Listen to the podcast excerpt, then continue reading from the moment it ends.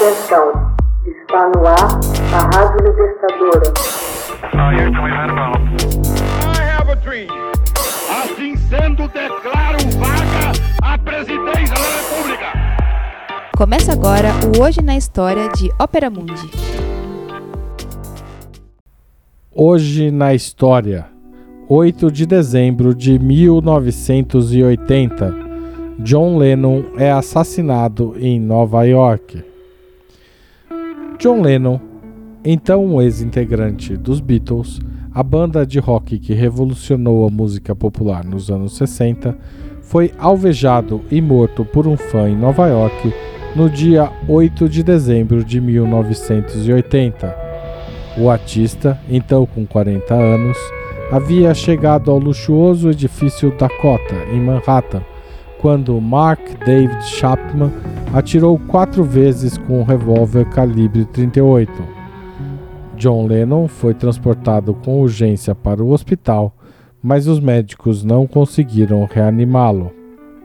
Chapman havia recebido um autógrafo de John Lennon mais cedo, naquele mesmo dia, e permaneceu na cena do crime até ser preso pela polícia. Durante uma semana, centenas de fãs fizeram vigília ininterrupta às portas do Dakota e demonstrações de pesar e luto aconteceram em todo o mundo.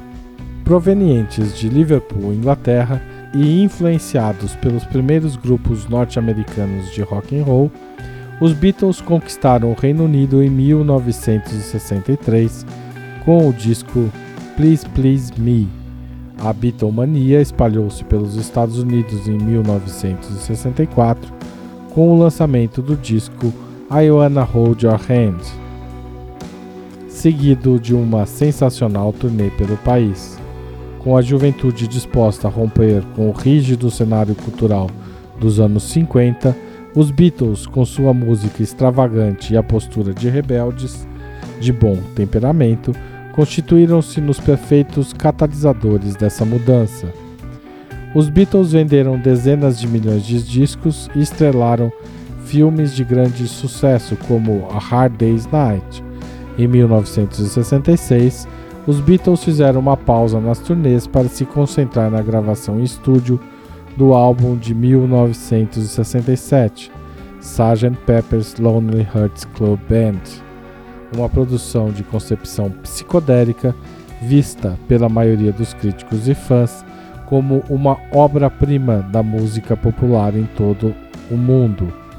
John Lennon era considerado o intelectual da banda e certamente foi o mais autêntico e franco dos quatro.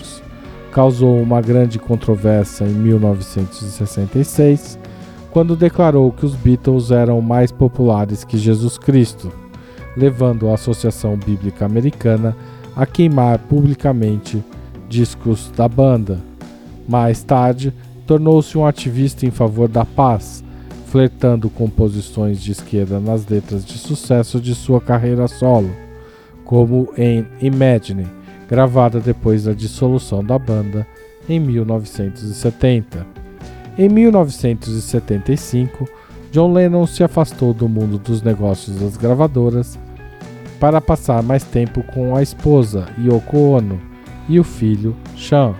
Em 1980, retornou com o álbum Double Fantasy, aclamado pela crítica, que celebrava seu amor por Yoko, cantando inclusive canções compostas por ela. No fatídico 8 de dezembro de 1980, sua vida foi destroçada por Chapman. Psiquiatras consideram Chapman como um psicopata limítrofe. No processo judicial, ele foi instruído a alegar insanidade mental mas se declarou culpado pela morte. Foi condenado a 20 anos de reclusão.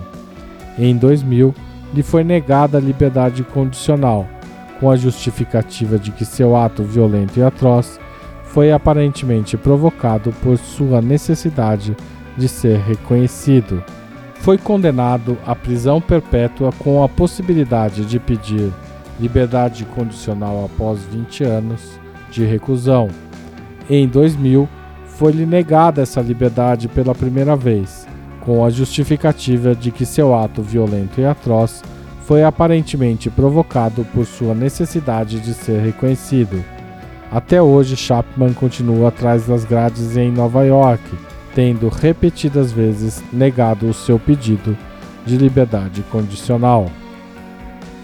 Hoje na história, texto original de Max Altman, locução de Haroldo Cerávulo Cereza. Você já fez uma assinatura solidária de Opera Mundi? Com 60 centavos por dia, você ajuda a manter a imprensa independente e combativa. Acesse www.operamundi.com.br/apoio.